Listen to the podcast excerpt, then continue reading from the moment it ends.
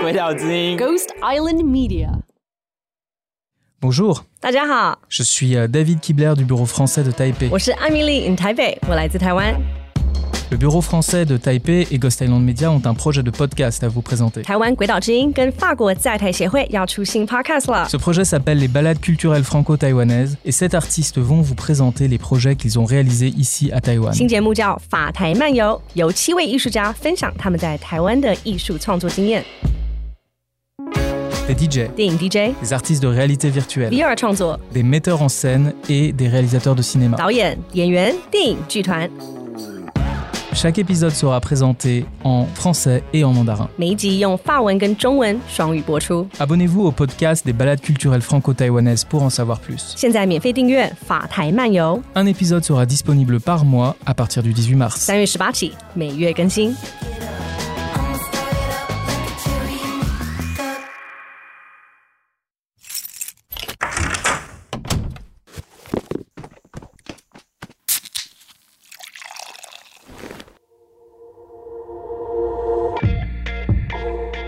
色派对是一个让大家脱掉内衣、轻松 hang out 的地方，来聊聊一些真金老母、真金的事情。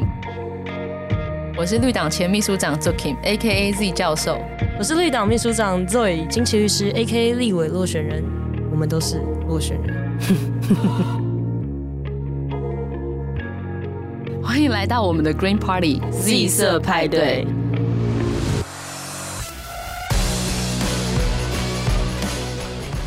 你有看过什么破降？它叫什么破降？爱的破降。啊，很明显的我没有看过，我也没看过啊。宋仲基是跟宋慧乔结婚的那个吗？嗯、呃，算了啦，我真的不知道。嗯、呃，我我不知道。今天来聊什么呢？我会分我会分浣熊跟狸猫，但是我不知道，就是狸猫换太子。Raccoon 跟 Raccoon Dog 是不同生物，真的假的？知道吗？就一种生活在北美洲，一种生活在亚洲。真的假的？没错，所以狸猫换太子是有 dog 的那，它是 Raccoon Dog，他是平成离合站的那个。所以如果是 Raccoon 来，就会被发现他不是太子，是这样。你知道狸猫换太子吗？我知道了，包青天的，对啊，是包青天。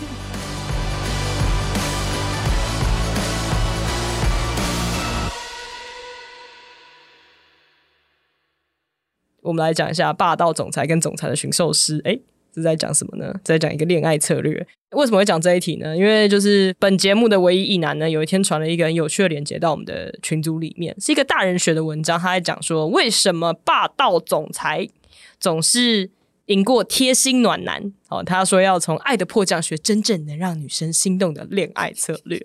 然后看完之后呢，我就爆笑，大爆笑。大哥，你要确定呢？你要确定呢？你不要害大家。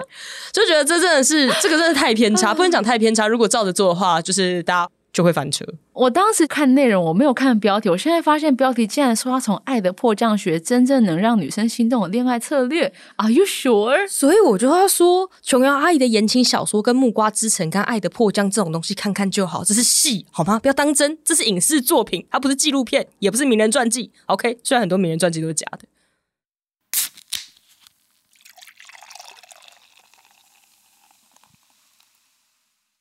爱的迫降其实我没有看过啊，只是我知道他前一阵子很红。那其实韩剧跟台剧跟言情小说跟琼瑶那个路线其实也都是差不多嘛，那是看来看去好像都是差不多的。好了，那这一篇到底教我们学爱的迫降的什么？帮大家画，我们要先开飞机，然后迫降在一个地方。没有，他是跳伞迫降。我帮大家补一个脉络了，就是《爱的迫降》，简单来讲，就是一个大韩民国千金小姐去跳伞，哦、然后她不小心那个风一刮，就把她刮到北韩去。北韩去，对，然后她被一个北韩的军官救下来，哦、军官就是哦，对，他就。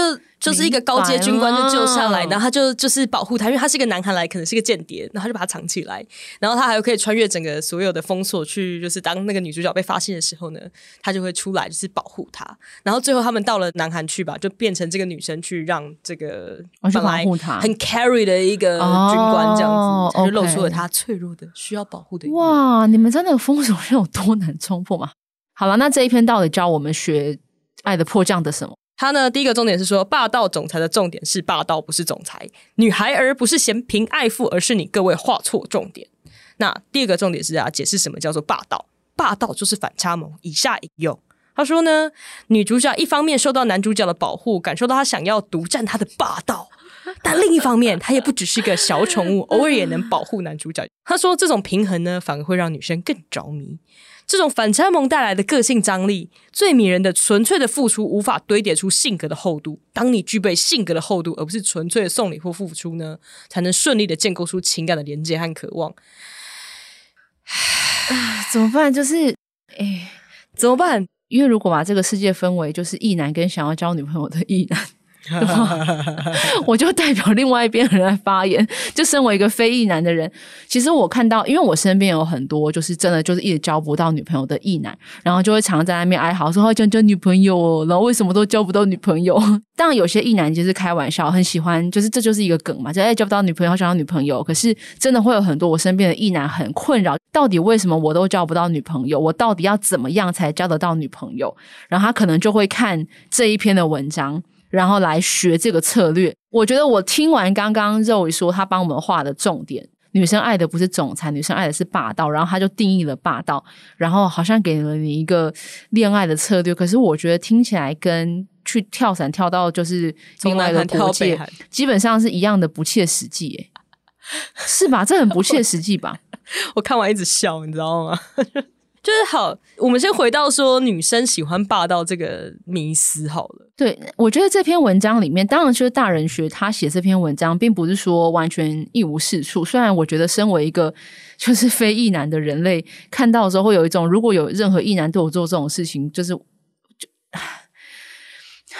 他要把你先藏到洞窟里吗？对，我就把他转台，就是就像看到那个不喜欢看的韩剧一样，就把他转台。但他说好，女生并不是喜欢有钱啊，也不是说一定要是总裁，她喜欢霸道。但是喜欢霸道这件事情，就让我想到，呃，我大学的时候，那时候刚接触女性主义的时候，老师给我们读了一篇很经典的文章，叫做《Rape Fantasy》。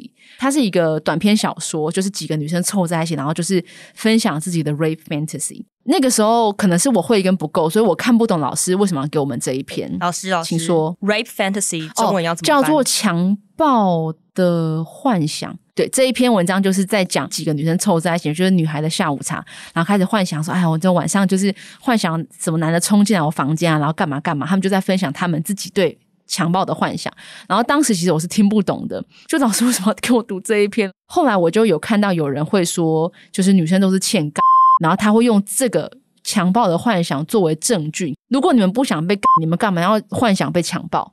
我后来才发现，他讲的意思其实是 BDSM 的幻想。但它里面其实有一个很重要的概念，在 BDSM 里面，如果今天我要当这个 M，然后我让你来支配我，其实这个决定还是我做的哦。当然中间可能会有一些我不能控制的地方，可是我会有一个叫做安全的一个词汇嘛，就是好，如果我觉得超过我想要的。超过我能负荷，我讲出这个字，你就要停止。所以其实刚刚讲了所谓的强暴的幻想，它其实不是强暴的幻想，它是一个 BDSM 的幻想。我幻想一个很帅的人冲到我的房间，然后把我推到我的床上，然后把我绑起来，等等这一些的。它其实重点在于这个女生她有决定的权利，是我决定我的幻想里面是谁要冲进来我房间。所以所谓的强暴的幻想，就是好像是。女生就是喜欢硬来，有没有？就是要硬来，软的不行啊。态度态度，如果你要用强暴的幻想来作为证据的话，是完全不成立的。因为所谓的这种强暴的幻想，它里面幻想被强暴的，他其实还是拥有了控制权，对吗？我我想要被怎么样的人，用什么样的方式，然后来对我做我其实想要他做的事情。所以，如果回到说女生都是喜欢霸道的的这种误会的话，我觉得如果你真的误会女生就是喜欢你完全不顾她的意愿，然后就霸道下去的话，哦，maybe 你就是会翻车。所以说，女生喜欢男生霸道一点，比较偏向是说我们平等和健康的关系，然后我们把一些决定事情的权利用某种方式让渡给对方，任男性支配。但是这个决定权事实上还在女生手上。就像是说，我可以把我午餐的决定权交出去，就是让大家决定说今天我中午要吃什么，但是你还是不可以把我不想吃的东西，比如说红萝卜硬要叫我吃下去是一样。真的对红萝卜很在乎，真的很不想吃红萝卜。哎、欸，红萝卜真的很恶，好不好？所谓的偶尔生活之中喜欢对方霸道一点，他其实还是在自己的掌控权之内，就是他不能超出你对方的意愿。可是我觉得大人学或是类似像这样子的恋爱守则，真的很常让异男误会哦，你就是这样做就一定势必可以得到女朋友的这个结果，然后异男试了之后就一直翻车，然后就会这样说：为什么我都交不到女朋友？一定是你们这些女人犯贱。然后演变下去变丑女，对，的确是，就是会变成会觉得应该我有资格交到女朋友，而且我都已经达成这一些守则里面交给我的条件，为什么我还是交不到女朋友？然后就可能会产生了怨恨或是哀怨埋怨的心情，的确会引发丑女。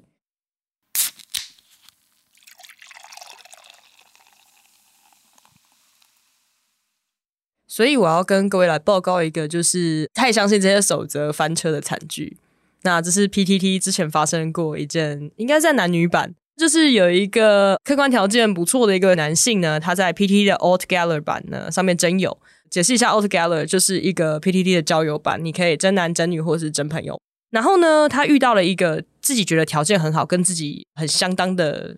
女性，那见面一次后呢，就兴起了跟人家结婚生子的念头，就对方就觉得哦，反正先先不要这样子，然后还解释了很多，然后就跟对方拉开距离。他说那女生后来就不理他，好像是封锁他干他封锁他。对，然后这个男生上了 B G 版，就说一样是 P T T 啊，就说认为自己被骗了，他觉得自己超合理的。结果大家就说，哎，怎么会这样子呢？那发现这个男子呢，一厢情愿，就是他的小剧场已经不是小剧场，在雪梨歌剧院的程度这样子，不是国家戏剧院哦。是雪梨歌剧院哦，雪梨歌剧院的。然后呢，非常紧迫盯人啊，像他整个晚上，就是女生花了五百字的篇幅解释完说发生什么事，为什么我们不适合之后呢，他就是整个晚上都在把这个对话当成他的失眠留言板这样子，太紧迫盯人了。通常我们 PTT 上面的一个错误观念就是，你只要帅、有钱、开好车、呃有健身，基本上你就有干不完的妹，就像有一个。幻想就是法学院的幻想，就是你只要考上律师，男生啦，你就会有交不完的女朋友一样。啊、我告诉你，这两件事情都是应该完全没有吧？都是骗你的啊！我们今天不是要告诉大家你怎么做才会有女朋友，我们是要告诉你说，这些守则都不是你交到女朋友的保证。它或许是让你在第一关脱颖而出的呃亮点，但是如果你没有认知到说这只是第一关的话，你就会一直不断的在同个地方翻车。对，而且我在看到这一个男生的发文的时候，其实我觉得他发自内心的不知道发生什么事情，诶，他完全没有发现他自己的行为其实是超出合理的范围。就是他在发的那篇文嘛，因为他的重点就是说，哦，我觉得我好像被骗喽，那个女生让我觉得。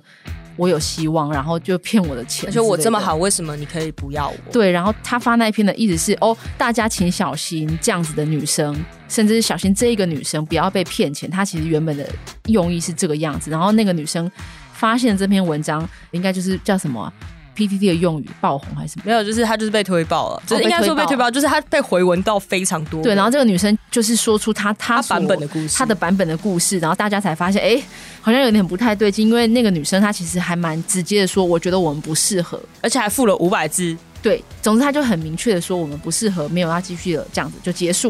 然后那个男生就。在那个女生完全没有回的状况下，他自己自顾自的在那个女生的那个私讯里面回了三四十次，而且他的剧场，我们刚刚说是雪梨歌剧院的剧场，他已经，你看他的回文，你会以为他们是在一起两三年啊，快要结婚，然后结果分手，但没有，他们就是见过一次面。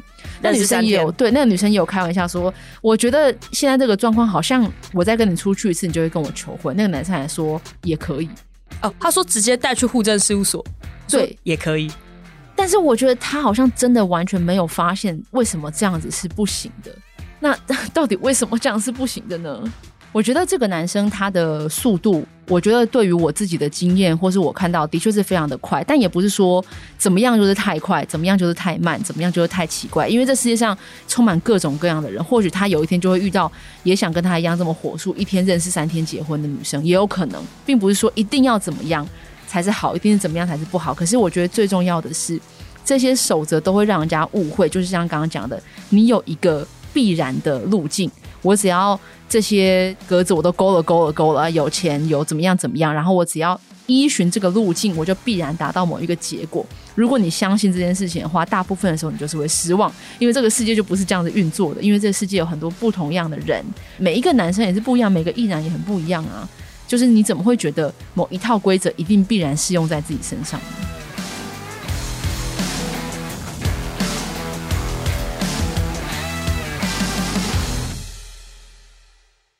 其中，我觉得那个 PTT 帆船仔啊，他犯了几个晕船的谬误。他错误解读了这个女生释放出来的讯息，就是有一个，它里面有一讲说他们在车上吃东西，因为疫情期间嘛，你不能内用，他就在车上吃串烧。那后来那个女生呢，让他陪那个女生去家乐福采买，然后去付了一些部分的食材费用。女生出来澄清说，那个食材费用是她自己结账的时候排在她后面，然后把她买的一瓶煮菜的绍兴酒跟一瓶水拿去结账。然后那个男生说。就是女生有让他进他家门这样子，所以这个女生应该是爱我，所以他就晕船了。这个我觉得判断晕船的，当那个女生出来解释之前，其实下面就有很多人说你你你大哥大哥，你是不是误会了什么？那这边如何避免就是你知道晕船，或者是正确解读对方的行为？我觉得可能第一个，他看起来非常的渴求，他非常非常的渴求立刻有一个人跟我结婚。所以他就会去放大各种非常非常小的，就是你要拿显微镜才看得到的小小的东西，然后就把它放大解读成，就是他爱我，他要跟我结婚。我觉得第一个，当你太过的渴求的时候。你真的比较容易误会对方给你的讯息，那要怎么样避免这个渴求的状况呢？可能你要先理解自己为什么这么渴求吧。你在求的是什么？对，我很常看到，就是实在太想要交女朋友的人，就会把身边所有任何的一切非常微小的东西都解释成对方是喜欢我的。那你在你这么渴求的状况下，你就随时都带着显微镜，然后你看到什么都超大的。哎，这就是有一个很蛮有名的迷因啊，就是这是一杯半空的水，然后这是一杯半满的水，然后晕船仔视角，这杯水喜欢我。大家有看过那迷音吗？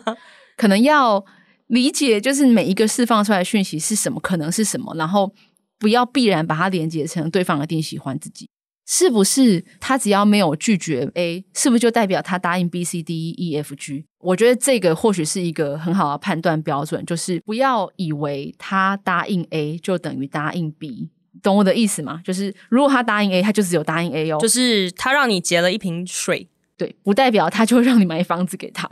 你不能从 A 跳到 Z，跳太快了。A 就是 A，B 就是 B，这样子明白吗？他让你干他，不代表他跟你结婚；他让你干他，不代表他跟你交往。对啊，这是 even 是这样子哦，大家大家要搞清楚哦，这不是套装，每一个都单点呢。对吧？所以你要你要点薯条，之后你就要点薯条，你不能说那个店员拿一个薯条给你，就说：“哎、欸，那我的可乐呢？”不行啊，因为你有付钱。但是偶尔你会买到大薯买一送一，那是你运气好，但不代表是一个常态。而且那是他的规，大薯对，他的规则先讲好，就是今天这个深夜十一点，大薯就是买一送一啊。就是你要理解这个规则，然后并且知道，并不是他做了 A 等于 B、C、D，没有。就是当然有时候我们有时候事情不要讲那么明啊，想要暧昧一点，或许可是去读懂那个 Q，然后不要过度解读。他今天跟你见面，不代表他要跟你结婚。这两件事情中间实在是有点跳得太快了。那有些人会说，每件事情都要确认就没有情趣了。可是我觉得，宁愿去比较明白彼此的状态，然后去接受彼此的状态，会比起你去猜测然后猜错，应该都是来得好的。哎、欸，你有没有什么类似的经验？就是比如说有人做用这种守则式的追求方法，然后你事实上就觉得说，哦，天哪！就是先不要，你完全没有动心的。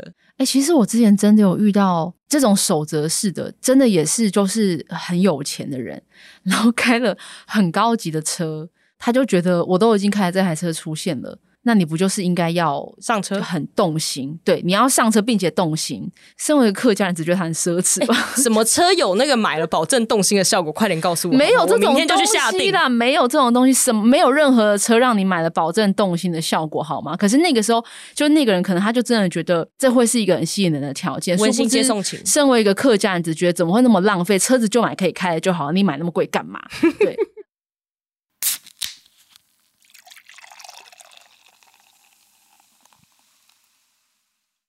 我觉得回到最前面讲的那个大人学那一篇，虽然那一篇内容真的，我真的觉得它 就是跟《爱的迫降》一样，有一点 fictional，可是它里面其实有讲到一个蛮重要的点，就是你要成为一个立体的人。因为我自己也很常看到异男或是某些人在追求另外一个人的时候，真的会让自己变得超级的超级的卑微，哦对，扁平并且卑微。他唯一的功能就是一个工具人，我就是不断对这个人好，期望那个人就会爱上他。但这是真的是一个很扁平的事情。那我自己看到，通常这种都不会成功，因为你并不是一个真正的自己。对不对？你没有自己的喜好，你没有自己的样子，你唯一的在这个关系里面，你只有一个功能，就是对对方好的人，而不是自己这个人。所以，通常我一看到这种状况，然后一定是追不到嘛。我很少看到这样追得到的，然后我就会看。你连你自己是谁都不知道的情况下，你怎么能期待对方会喜欢上没错这样子的你呢？对，而且如果你只有这一个样子的话，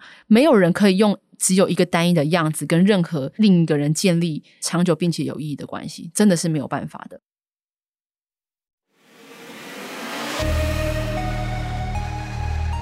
然后我很久以前听到这句话，叫做“花若盛开，蝴蝶自来哎、欸，这句话真的是经常在 PPT 上被拿来就是嘲讽或者是干嘛的？嘲讽是不是？对啊，就是他会被，就是说，那你就慢慢等吧。啊，但我觉得这不是叫你什么都不做呢。对，也不对，这不是叫你什么都不做。花若盛开，你要先盛开那盛开的意思，我觉得应该就是你要先知道自己是什么，然后你是谁，然后你如果能够相信你自己的价值。然后，但是一定要记得，就算你觉得自己很好，也不代表你一定就会用你自己想要的方式获得你想要的爱。这两件事情是不必然关联的，就是没有一定说，我今天已经把自己练得很好了，我就是一定要跟宋慧乔结婚。这中间没有必然的连结。可是，如果你变成了一个盛开的花，或许没有办法跟你自己想要的人在一起，这件事情就不会让你这么痛苦了。不要相信这什么爱的迫降，不要相信爱的迫降一定会让你获得宋慧乔了。不要相信这种事，你相信的就是你百分之九十九点九会失望，因为世界上只有一个宋慧乔，没错，and she's not yours。结论是这个吗？没错，对，但是你会找到自己的宋慧乔，没错，或者宋仲基。OK，就这样。So you gotta come catch me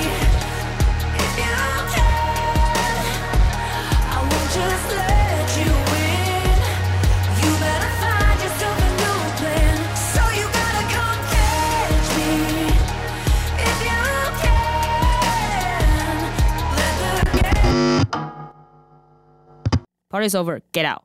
太嘎张磊撩。Hello，你刚刚参加的是由鬼岛之音举办的 Z 色派对，Party Host 是 To Kim 张竹琴以及 Zoe 李金奇，统筹是徐凯熙，执行是刘崔佛，DJ 是林迪诺。喜欢跟我们一起开趴吗？那赶快推荐给你身边的朋友，下次一起开趴喽！别忘记要在你的 Podcast App 上按下追踪或订阅，下次开趴的时候你才不会被忘记哦。假如你用的是 Apple Podcast，那拜托给我们五星好评加留言。如果你对于今天的派对内容很有共鸣，疯狂点头，那也欢迎你追踪鬼岛的 IG 以及脸书，并且留言给我们。有话大声说也是一种女力或者是男力的表现哟。那我们下次 party 见喽，拜拜。